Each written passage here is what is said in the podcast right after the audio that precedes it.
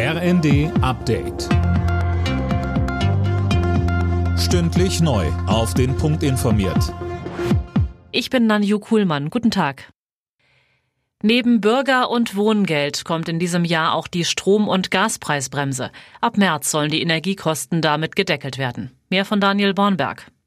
Gas soll dann rückwirkend zum Januar nur noch höchstens 12 Cent pro Kilowattstunde kosten, Strom höchstens 40 Cent. Das Ganze gilt für 80 Prozent des bisherigen Jahresverbrauchs. Für alles darüber zahlt man den aktuellen Marktpreis. Für die Industrie gelten nochmal etwas andere Bedingungen. Im Frühjahr soll dann außerdem noch das 49-Euro-Ticket für den öffentlichen Nahverkehr kommen. Da müssen allerdings noch letzte Details geklärt werden. Seit heute gilt außerdem das sogenannte Lieferkettengesetz. Es verpflichtet zunächst große Unternehmen mit mehr als 3000 Mitarbeitern darauf zu achten, dass Menschenrechte und Umweltschutz bei ausländischen Zulieferern beachtet werden.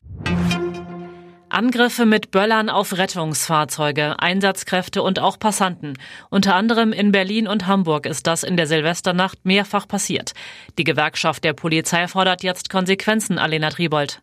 Genau, und zwar ein Böllerverbot. Wir haben deutschlandweit gesehen, dass Pyrotechnik ganz gezielt als Waffe gegen Menschen eingesetzt wird. Das muss ein Ende haben, so der Berliner GdP-Landeschef Stefan W.